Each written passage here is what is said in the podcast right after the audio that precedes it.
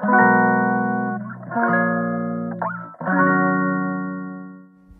んにちは、ミネチャンネル第49回目の配信です。このチャンネルはフードアーティストの小山美音子が料理やアート、日々の気づきをお話しします。えー、今日は1月15日日曜日です。ただいま午前11時44分、えー、珍しく午前中に収録をしています。ギリギリ午前中ですね。あと15分で終わってしまいます。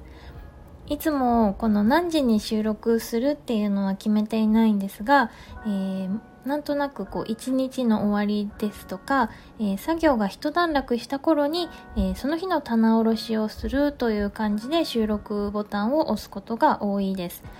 ただそうすると、えー、まあ、夜収録ボタンを押しまして、えお話をして BGM だけつけて投稿するという具合に配信をしています。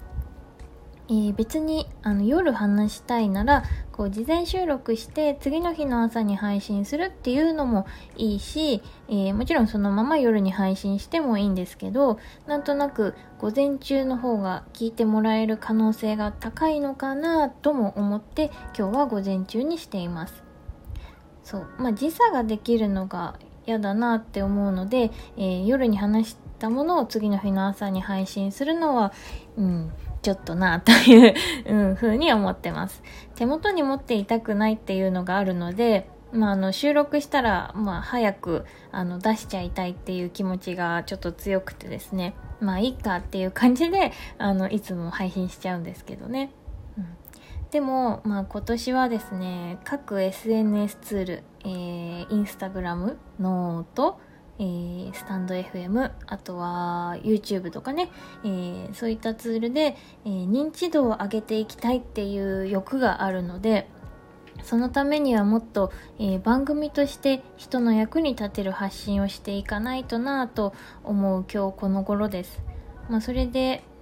一回こう時間帯とかっていうのも意識してみたらいいのかななんて思うところですね。うん、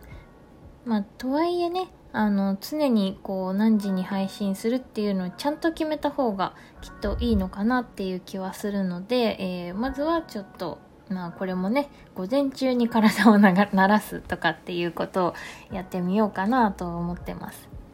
まあ、49回目の配信そして50回目を目前にしてえー、ようやくこの聞いてくれる人、えー、いわばお客さん目線で考えてみようっていうのをね試みているっていうのはちょっと遅いかなとは思うんですけどまあまあまあまあ大事なことかなと思ってます。まあ、そのどの SNS でどんな情報を発信したらいいか、まあ、正直もう全然わからなくてですね考えるともう気持ち悪くなってきますよねいや皆さん本当にすごいなと思うんですけどまあ私もいろいろこうやって改善しようって試みたりはするんですけど結局よくわかんなくてうんどうしたもんかなって思いながら、えー、と日々やってます。まあ、でも結局は自分のあの思うようなことをただ載せていくっていうことになっちゃうんですけど、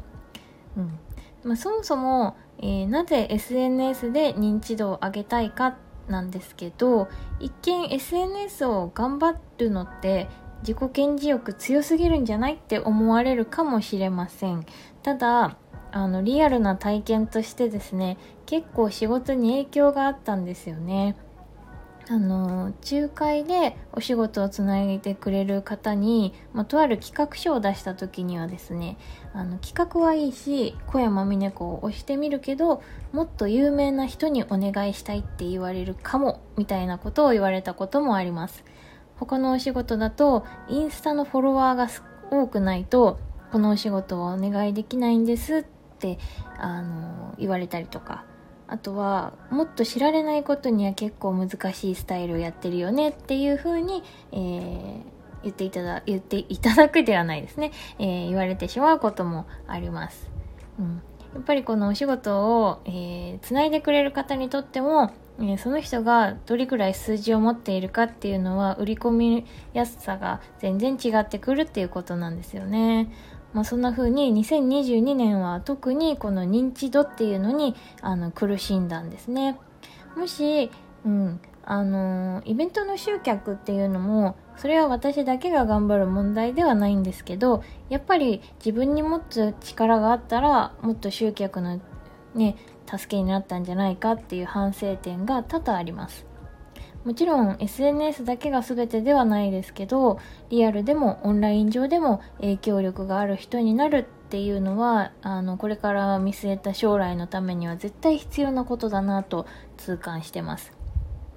だけどあの変に無理をしてフォロー周りをするだとかいいね周りをするだとか、まあ、急な路線変更でギラギラしまくるみたいなのは違うなと思っていて、えー、やっぱりこの今あるセンスをセンスその人ぞれのセンスだったり、えー、感性をもっといい形で発信していくっていうのが大事だろうと考えてます、まあ、ところでじゃあいい発信って何だろうっていうのを考えているんですけどそもそもあのそれぞれのねツールをユーザーとしても楽しんでるかなって思ったんですね。まあインスタグラムは一番長く使っているツールですけどまあな誰をフォローしてるかっていうとあのー、まあ関わっているお仕事の人であったりとかそんなにあのお友達をフォローしてるっていう感じはないんですけど、まあ、好きなブランドだったりモデルさんとかをフォローしていて、まあ、視覚的な美意識っていうのをインプットするために使ってるなって思います。それで時々あのインスタグラムで買い物もしたりしますね。ただ、あのー、それはやっぱり少なくてやっぱりあのそんなにあの友達のプライベートを見たいっていう感じではなくてこの美意識あの美的感覚みたいなのを鍛えたいと思ってインスタを見てる気がします。じゃあ他のことで言うとどうかなって思うとノートはあのもっとパーソナルな価値観に共感できるかどうかっていうところで記事を読んでるなと思ったんです。あのブログのブログサイトのノートね、うん、まずはあのそのタイトルの言葉選びのセンスが好きだったら読んでみてますね。でそして開いてみて言葉の使い方や視点に共感できるといいねを押します。いいねを押したらその人のプロフィールに飛んで過去の記事を数記事読んでみたりしてますね。大体いつもそうかな。それとあのその時に他の SNS ではどんなセンスなのかなって、えー、よく見に行きます、うん、私の場合はあの文章は素敵だけどあのその方のインスタの投稿がプライベートすぎる内容だったり見ていて心地がいい写真ではなかったらあんまりノートのフォローはしないかなっていう風になっちゃいますね。それはあの全然関係ないようには思えるかもしれないけどまあ、こんなに素敵な文章を書く人は素敵な人であってほしかったって思ってがっかりしちゃうんですよね。もしかしたら結構そういう方は多いんじゃないかなと思っていて、まあ、あの少なからずそういう方がきっといらっしゃると思うんですよね。じゃあ他の SNS リンクはあのない方がいいかっていうとやっぱりあってほしいなと思います。まあ、どんな人がどんな経緯で書いているかあのそれを知ることができた方がその言葉を信頼できるなって思うからなんですねなんだかよくわからない人がすごく良さげなことを言ってるっていうだけだとなんかちょっと信用にかけちゃうっていうねあの風に思います、まあ、そうすると結局フォローする確率はかなり低いのであのあんまりたくさんの方をフォローはこれもできてないなって思いますね。まあ、それはスタンド FM でも同じことが言えるなというのが、えー、最近の私の結論です。あの、このところいろんな方の配信を聞いてみてるんですが、毎日聞けるかどうかはわかんないけど、またこの方のお話聞いてみたいなと、あのー、フォローしようという気になるっていうのはやっぱり使用しているサムネイルやプロフィールのあの写真のセンスだったり他の SNS のセンスがあの素敵だなと思う方だったりあとは、まあ、あるいはそのリアルな暮らしがこう見える方であればその暮らしがとても素敵だなと思うような方をフォローするっていう流れがあのありました。